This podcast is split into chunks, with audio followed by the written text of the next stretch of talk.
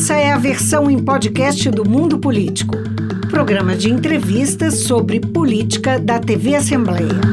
Hoje no mundo político, o saldo da eleição no Congresso. O senador mineiro Rodrigo Pacheco e o deputado alagoano Arthur Lira foram reeleitos esta semana para comandarem o Senado Federal e a Câmara dos Deputados por mais um biênio. Mas chegaram a essa condição em processos distintos. Enquanto Lira reuniu o apoio de quase todas as legendas de diferentes visões ideológicas, Pacheco enfrentou traições e uma disputa mais acirrada de bastidores com a ala bolsonarista do Senado. O que os resultados indicam para as relações entre o governo Lula e o Congresso Nacional?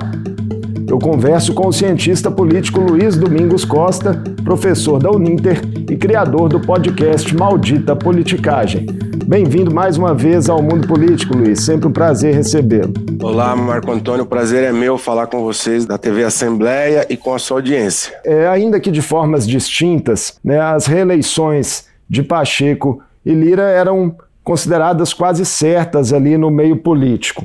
O que esse desfecho sinaliza para o governo Lula né, em termos de governabilidade e da busca de apoio por suas pautas prioritárias? Pois bem, a, acabou que as, as duas casas é, colocaram o governo em situações bem distintas. Né? A eleição da presidência das duas casas deixou a vida do Poder Executivo, do presidente Lula e dos seus ministros em condições muito diferentes, porque na, na eleição para a mesa do Senado e com a vitória de Rodrigo Pacheco, pelo esforço que o governo é, impôs ali para ajudar a reeleição de Rodrigo Pacheco, é provável que a parceria da presidência do Senado seja muito mais natural e, e facilitada para a vida do, da, do Poder Executivo, para o governo do presidente Lula. Ao passo que na Câmara dos Deputados não foi um esforço, a vitória de Lira não dependeu diretamente do esforço de Lula, embora a adesão ao, do governo tenha deixado a vantagem muito mais folgada. Mas ali a vitória do Lira, em alguma medida, independia do governo. Ela, ela já vinha sendo desenhada assim que acabou a eleição, no primeiro turno, antes mesmo do Lula ganhar do Bolsonaro no segundo turno, porque os partidos que orbitam a liderança de Arthur Lira saíram muito fortes e a vantagem dele em relação a qualquer possível competidor, concorrente, muito folgada, essa, essa vantagem do Lira. Então a adesão de Lula faz com que, é, é claro, não haja uma oposição, como aconteceu lá com o Eduardo Cunha em 2015, quando a Dilma perdeu, é, é tentou bater chapa com o Cunha, então, uh, o Lira ele vai ser um, um, um, presidente que vai impor mais chantagem, mais necessidade de negociação a cada lei de importância para o governo federal, especialmente essa primeira de uma reforma tributária que está sendo tocada pelo ministro da Fazenda, Fernando Haddad. A gente já vai destrinchar mais um pouco a situação de cada uma das duas casas. Luiz, mas antes de fazer isso, eu queria te perguntar se você viu impactos né, dos ataques golpistas de extremistas do dia 8 de janeiro ao longo desse processo de discussão da sucessão da Câmara e do Senado. Eu acho que sim, o impacto foi, foi favorável ao governo, né, porque a ala mais é, radicalizada do campo do PL, do, PL, que é o partido do presidente Bolsonaro, essa ala fez barulho agora, né, alguns parlamentares foram, inclusive, com identificação de fora Lula, etc. Mas eles ficaram relativamente isolados no conjunto do, da política, porque é, é claro que aqueles, aquelas invasões, aquele vandalismo foi associado a esse grupo e os parlamentares mais moderados querem evitar essa associação, mesmo aqueles parlamentares de centro-direita que não se identificam com essa radicalização. Então, provavelmente pedir voto para um candidato apoiado pelo, pelo Bolsonaro, como foi o caso do, do Marinho, fica um pouco difícil. Então, eu achei que foi um impacto indireto, né? A, a ideia de que a democracia passa por, por candidatos não identificados com o bolsonarismo acabou sendo vantajosa para o Rodrigo Pacheco, especialmente no, no Senado. Outro elemento da disputa né, foram intensas mobilizações nas redes sociais e fake news, né, algo que já vem há bastante tempo no Brasil, sendo uma tônica aí da disputa política. O bolsonarismo segue forte nessa seara. Te pergunto também se é inevitável que todos os atores políticos de outros campos entrem nesse jogo, né? se aperfeiçoem nele? Em primeiro, eu acho que sim, a, o uso das fake news foi muito forte. Houve aí uma, uma estratégia clara por parte dos apoiadores do Rogério Marinho em uma campanha contra o Rodrigo Pacheco nas redes sociais, uma campanha típica que esse campo faz, né? Inclusive, por exemplo, o Movimento Brasil Livre entrou nessa campanha, nessa militância virtual em favor de Marinho e contra o Pacheco, inclusive com despesas, com, gastando dinheiro do, do, do, movimento. Isso mostra que o, esse campo da direita ele vai passar por um momento de rearticulação, porque o, o MBL, que é muito forte na internet, no, no YouTube, no Twitter, ele, ele, ele se, eh, se afastou do Bolsonaro, mas nessa eleição para o Senado se, se reaproximou. Então, o que está acontecendo com a perda da, da presidência por esse grupo é que eles vão se rearticular. Algumas defecções vão acontecer, alguns vão sair para tentar disputar a liderança desse campo da extrema-direita, possivelmente o caso do, do governador Mineiro, inclusive, mas, mas alguns vão tentar se rearticular com o bolsonarismo, porque é um grupo que, que vai ser, de fato, um, o grande campo de oposição ao governo Lula e ser oposição, por mais que não seja tão vantajoso quanto ser situação, ser governo, ser oposição dá muita, é, cria muita pauta. Você pode agendar muitos temas da política, tanto na internet, em primeiro lugar, e diariamente na internet, mas também na própria atividade legislativa dentro da Câmara e do Senado, né, com, com projetos de lei polêmicos, com pedidos de impeachment e assim por diante. A segunda pergunta, qual que é é, se é inevitável que outros atores também entrem nesse jogo? Esse, esse é um, um, um horizonte bastante provável, na minha opinião. Eu acho que o, o, o modus operandi, a forma de funcionar das redes, por meio dessa, dessa busca incessante de agendar a pauta do dia e de inflamar os internautas, essa tônica que na verdade não é culpa de ninguém, isso é um efeito da própria indústria tech, como ela montou os algoritmos das plataformas, né? Isso estimula a busca por essa, por essa, pelo sensacionalismo, pela, pelo descalabro, pelo, pelo, por aquilo que é absurdo. A entrada do Janones na campanha do Lula e algumas das jogadas do Janones já durante o, mandato, durante o mandato, agora em, em janeiro, demonstram essa busca por parte do campo do governo. Mas eu acho que isso, por mais que essa, essa, esses grupos passem a incorporar um pouco essa dinâmica, é, o, o grau do, do, das fake, o, o excesso de fake news, o, o volume e o absurdo trazido pelas fake news ainda está longe de se aproximar daquele padrão já estabelecido pelo campo da extrema-direita. A extrema-direita criou uma linguagem, criou uma, uma técnica de comunicação que é muito forte, muito, é muito absurda. Né? E, e aí acho difícil. Os outros grupos vão se aproximar, vão tentar mas não vão emparelhar o jogo, porque, porque eles não têm a mesma expertise e não têm a mesma, enfim, a disposição moral, talvez, para tamanha para o uso de tamanha técnica de, de, de, comunicação virtual. Olhando agora especificamente para o Senado, Luiz, qual a importância do placar final ali de 49 a 32 né, a favor de Rodrigo Pacheco? O que, que esse número sinaliza para o governo? Pois bem, eu estava conversando com um professor amigo meu, meu professor, ele virou meu amigo, ele, ele dizia que o copo ficou meio cheio e ficou meio vazio para o governo. Eu gostei dessa ideia porque, assim, foi, foi ótimo, né? O, o governo conseguiu ganhar e, e não ganhou com uma vitória tão apertada. Tinha tinha algumas previsões que diziam que Marinho faria pelo menos 35, 37 votos, ficaria com uma distância pequena, muito apertada. E o fato, a distância foi um pouco mais folgada, e isso demonstra que o, o governo Lula tem força de articulação política, conseguiu barganhar bem, colocou o seu ministro das, das Relações Institucionais, né? Alexandre Padilha para trabalhar pesado. Muitos ministros assumiram, ministros que foram senadores, Flávio Dino, Camilo Santana, assumiram suas cadeiras para votar. Então o governo demonstrou coesão, unidade e força. Agora, por outro lado, a oposição, ao chegar a 32 votos, também coloca belas cartas na mesa, porque 32 votos deixa a oposição certa com pelo menos um terço da casa, que é 27 votos, o que já é suficiente, por exemplo, para pedir abertura de CPI. Então eu acho que é, os dois campos se organizaram bem. o governo sai vitorioso no Senado, mas ele vai contar com uma oposição bem bem forte no Senado também. Tivemos relatos né, na imprensa, inclusive de envolvimento direto de ministros do Supremo Tribunal Federal pedindo votos para Pacheco. O que esperar né, da postura do senador mineiro daqui para frente, né, após esse processo? Ele tende a se expor mais ao enfrentamento político?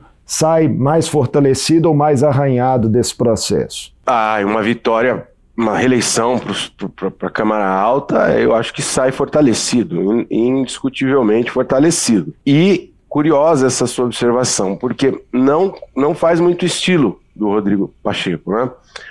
O estilo de se expor muito.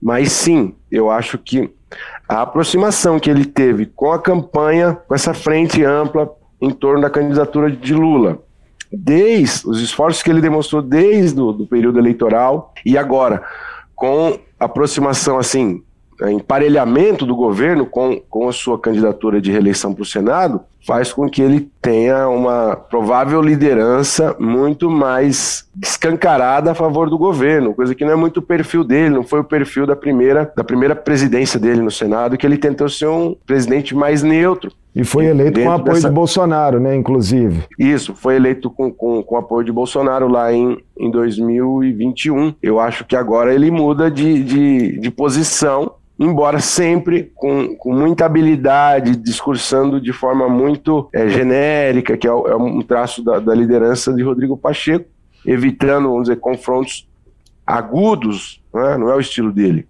definitivamente. Mas é, quando houver, por exemplo, ataque às instituições, ataque a ministro do Supremo, tentativas eventuais de pedidos de impeachment a ministro do Supremo que podem vir do grupo de oposição, eu acho que ele tende aí a, a, a assumir um papel pró essas instituições e o que no final das contas é pró ao governo Lula. Né? Falando da oposição, Rogério Marinho é, sai desse processo aí em condições de repente de assumir um status é, de liderança mesmo desse grupo, de ser um dos condutores das estratégias daqui para frente? É, eu acho que está em aberto. Eu acho que está em aberto, porque o nome dele foi, foi escolhido agora por ser um, uma figura mais branda, né? não ter um perfil tão estridente ou radical, como, por exemplo, de, o, o, perfil de Damares, né? da, da, senadora Damares do Distrito Federal, uma, uma bolsonarista de, de primeira hora e muito radical. Em, em, falas e em decisões enquanto ministra dos Direitos Humanos, né? Assim como o, Mourão, né, o vice-presidente, ex-vice-presidente, agora senador pelo Rio Grande do Sul. Esses nomes têm muita força no campo bolsonarista, né, seriam os nomes mais fortes, na minha opinião, para interagir com a base virtual, com essa, com essa, com essa, com essa dinâmica do, do, das redes sociais, que é uma das grandes seivas, né, a seiva do, do bolsonarismo. Eu não tenho certeza que o Marinho vai ser essa liderança sempre ou, ou a, mais, a mais proeminente, porque ele tem um perfil de um político mais moderado, mais brando. E acho que para liderar esse grupo, talvez a, a, a, preferência até do próprio Bolsonaro seja uma, uma liderança mais barulhenta voltando agora nosso olhar para a Câmara, né? a vitória esmagadora de Lira, né? e um quadro ali diferente de 2003, né? onde o PT tinha uma grande bancada, ocupava presidências também de comissões importantes. Isso coloca o governo Lula é, como refém mesmo do, do, presidente da Câmara em alguma medida, é, ainda que o orçamento secreto né, não esteja em vigor nesse momento? É, refém talvez seja um pouco forte, Marco Antônio, na minha opinião. É, é claro que o que a gente vai presenciar a partir de agora é uma experiência nova na democracia brasileira. Sem dúvida, nós não passamos por isso, por esse tipo de relação que vai acontecer entre o poder executivo e o poder legislativo. O que eu quero dizer? Dois, dois atores, do ponto de vista institucional, muito fortalecidos. Né? O Lula vem com uma, uma vem reestruturando políticas públicas vem ganhando apoio, da, inclusive dos veículos de imprensa, tradicionalmente opositores ao Lula, ao governo do PT, vem contando com uma, uma espécie de, de solidariedade do, do Poder Judiciário, que também não é uma, uma coisa que pertence ao nosso passado. Né? Isso faz com que ele seja muito forte. Agora, por outro lado, nós nunca vimos um presidente da Câmara tão forte também. Né? Ah, inclusive, por, pelo, pelo detalhe aqui da, da, da, votação, ele chegou ao recorde, né? 264 votos, 90% das cadeiras. Claro que nem, não são 264... 464, ah, né? 464 per, votos. 4, perdão, 464. Isso. 264, estou tirando o voto do Lira aqui. É, tanto que ele chega a 464 votos, o que dá 90% da, da, dos deputados, mas não é, ele não tem, óbvio, 90% de apoio. Né? Muitos ali entram porque, enfim, uma candidatura vitoriosa faz aquele voto útil também na Câmara. Né? Agora, ele de fato tem o apoio de uma grande é, frente de partidos, o Lira, na Câmara é, partidos que ocupam é, posições em comissões, tem um colégio de líderes com representatividade presente. Então, é, eu, eu acho que o que vai acontecer é que vai haver uma coalizão tradicional do Brasil, favorável ao governo, com partidos de esquerda, de centro e de centro-direita, como é o caso do União Brasil e do PSD. Mas as leis, então, isso, isso repete a nossa história né? a história do presidencialismo de coalizão brasileiro, no qual o presidente tem maioria e manda os projetos e os projetos são aprovados. Só que os projetos mais relevantes, mais caros e mais centrais para o governo, não vai bastar essa maioria. Aí, nesse, nesses momentos, o governo vai ter que negociar lentamente e, e, e atender demandas de partidos que eventualmente não pertencem à sua coalizão. Pois é, Luiz. Nesse... É, alguns analistas têm pontuado né, que Lira, na condição aí de maior expoente do chamado Centrão, ainda não cobrou a fatura né, do governo Lula.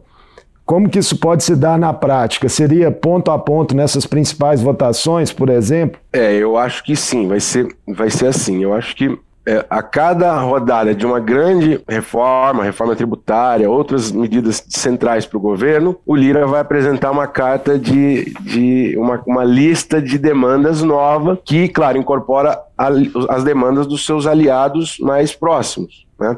Então, é, reformas ministeriais, é, cargos de segundo e terceiro escalão no interior da burocracia federal que, que manejam muitos recursos e sempre são muito disputados por esse centrão e a, as concessões orçamentárias, que embora o orçamento secreto tenha sido proibido pelo Supremo, a gente não sabe como que isso vai ficar, e eu acho que o Lira ainda tem é, expectativa de, de, de, ter parte do orçamento sob seu controle, ainda que com alguns critérios adicionais, de mais transparência, etc., coisa que não existia anteriormente. Mas eu acho que agora vem, é a, é a vez de Lira começar a jogar, né? porque ele perdeu em, em dezembro, né? Ele perdeu com a decisão do Supremo, ele perdeu com, a, com, com o tipo de arranjo que o Lula fez, sim, mas agora ele começa a jogar e ele joga, ele joga bem, ele joga pesado, ele vai começar a tentar tirar algumas. Tirar não, ele vai tentar alcançar algum desses interesses desse campo do Centrão, que é um campo que joga de modo pragmático e é caro, né? É um campo que, que, que, cobra caro o seu apoio. Caro, eu quero dizer, muitos cargos, ministérios importantes e verbas, né? Então eu acho que agora é a hora. Mas isso, ele, ele, ele não vai lidar com o governo Bolsonaro. Importante, do ponto de vista institucional, o Bolsonaro sempre foi um presidente frágil. Primeiro porque ele não gostava das instituições, né? Não gostava do, do Supremo, não gostava de dialogar com o Congresso, ele só começou a dialogar com o Congresso para se defender do impeachment. Agora, Lula não, Lula é um presidente forte. Então vai ser um momento novo da nossa democracia, certamente, nós não vimos isso. Um presidente muito forte. Quando os presidentes eram fortes na década de 2000 e 90, o Congresso era necessariamente, estava na sombra desse presidente, né, com o Fernando Henrique, com o Lula. Agora não vai ser mais assim, você vai ter um presidente forte e uma Câmara muito forte. E, e isso é uma novidade para a gente. Dentro desse contexto, o que você espera, Luiz, em relação aos embates eh, na Câmara de grupos antagônicos em temas sensíveis, como meio ambiente, questões indígenas e direitos humanos? O perfil de Lira né, sinaliza mais dificuldade para as forças progressistas. Nós temos, por exemplo, a bancada evangélica ocupando duas vice-presidências na mesa da Câmara? Eu acho que sim. É, é, esse vai ser também um, uma, bela, uma bela questão e, e vai ser uma talvez o calcanhar de Aquiles do campo progressista. E isso não tem como ser diferente, infelizmente, na minha opinião, porque a eleição foi muito favorável a esses grupos. Né? A vitória do campo de conservador se, se acirrou, é, aumentou a vantagem desse campo na, na Câmara dos Deputados em relação a 2018, que já tinha sido vantajosa para o campo conservador. Se o campo conservador amplia suas cadeiras e radicaliza seu, seu discurso na campanha de 2022, ele fica um grupo muito forte na, na, nas posições estratégicas da, da, da, Câmara dos Deputados, seja na mesa ou em comissões importantes. Por exemplo, o PT negociou e, e vai ficar com, as, com a CCJ, a Comissão de Constituição e Justiça, que é a mais importante, né, a grande comissão da Câmara. Mas isso implica necessariamente que ele abra e perca, abra mão e perca comissões de, por exemplo, comissões de direitos humanos, de proteção da pessoa idosa, essas comissões possivelmente devem ficar com partidos de direita. Então, eu acho que aquilo que nós, no jargão dos cientistas políticos, né, esse campo conservador, a bancada evangélica, bancadas muito conservadoras em direitos humanos, vão operar posições de veto muito fortes às, às políticas é, vindas do campo progressista. Então, é esse vai ser um embate permanente da legislatura e provavelmente é, com vitória para o campo conservador, em função da sua força numérica mesmo. Eles são a maioria. Né? Para fechar nossa conversa, Luiz, queria te pedir rapidamente sua impressão sobre outro episódio que agitou a capital federal essa semana, as declarações aí do senador Marcos Duval, do Espírito Santo, sobre um suposto plano que envolvia Bolsonaro e Daniel Silveira, né, para gravação do ministro Alexandre de Moraes. Já há versões conflitantes aí, o ministro dizendo que orientou o, o senador a formalizar a denúncia, o senador nega, enfim, o que lhe pareceu o conjunto dos fatos revelados até agora em relação a isso? Olha, a, estamos desde quinta, desde, estamos desde, desde o do, do surgimento do vídeo na madrugada do senador Marcos Duval, estamos tentando decifrar isso que aconteceu, porque há muitas versões em pouco tempo. Pouco tempo surgiram quatro, cinco versões e as versões ainda não, as novas versões ainda não se encerraram, né? Me, me parece que houve sim uma tentativa mal planejada de, é, de deixar, é, de, de, prejudicar a imagem do, do ministro Alexandre de Moraes, do, do ministro do Supremo, né? Essa tentativa de, de prejudicar a imagem dele como forma de depois jogar mais desconfiança sobre o pleito, sobre as eleições de 2022. É, eu acho que, por mais que tenha sido uma coisa meio atabalhoada, meio, meio atrapalhada desse campo, e não está claro quem que comandou isso ainda, né?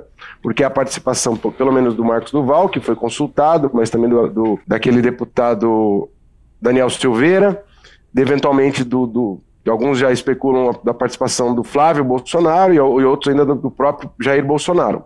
Esses papéis vão ficar obtusos. Isso não vai ficar claro. Vai ser uma confusão permanente. Vai ser um disque-me disque e um desmentindo o outro, e é provável que isso não nós não tenhamos certeza do que, que aconteceu nessa situação. Mas isso também demonstra que é uma tática de, de criar constrangimentos para os atores, de colocar saia justa para as instituições, que vai marcar a conduta da oposição ao longo do, do período do próximo ciclo político de quatro anos, provavelmente. Essa tática eles já fizeram em outras ocasiões, eles, eles gostam e sabem plane, planejar, esse, praticar esse tipo de, de, de jogada política, e acho que, no final das contas, o grande a, a, o, o, pior pra, ficou muito ruim para o próprio Marcos Duval, né? Que, que, inclusive chegou a cogitar renunciar ao mandato de senador, mas vai ser ouvido pela Polícia Federal. Então, para ele ficou muito ruim, para o mandato dele, é, participar disso. Né? ou, ou mesmo que, que a contragosto, mesmo que ele tenha, esteja negando que participou. E acho que se, por outro lado também, se as se as, decisões, é, se as estratégias de, de, atores centrais do sistema político, senadores da República, passarem muito por isso, eles vão correr risco de sofrer algum tipo de revés legal, né, de sofrer os, os efeitos da, do, do, sistema judiciário, porque o, o Alexandre de Moraes dá sinais claros de que ele não vai parar a investigação em torno das, das articulações de golpe e de, de, de desacreditar o sistema eleitoral. Vamos ficar Ele de olho então nos próximos capítulos, né, Luiz? É, exatamente, exatamente. Muito obrigado por sua colaboração conosco aqui mais uma vez no Mundo Político. Sempre um prazer ter suas contribuições. Eu que agradeço, é sempre um prazer contribuir com a TV da Assembleia de Minas. Um abraço, até a próxima. Eu conversei com o cientista político Luiz Domingos Costa, professor da Uninter e criador do podcast Maldita Politicagem. Ele avaliou as perspectivas das relações entre o governo Lula e o Congresso Nacional a partir da reeleição do senador mineiro Rodrigo Pacheco para a presidência do Senado e do deputado alagoano Arthur Lira para o comando da Câmara. O Mundo Político fica por aqui. Obrigado por nos acompanhar e até o próximo programa. O Mundo Político é uma realização da TV Assembleia de Minas. A apresentação é de Marco Antônio Soalheiro. Edição de áudio de Leandro César, produção de Tayana Máximo e direção de Vivian Menezes. Você pode seguir o Mundo Político nos principais tocadores de podcast. Assim você não perde nenhuma edição do programa. Para ver essa entrevista e outros conteúdos da TV Assembleia, acesse almg.gov.br/tv.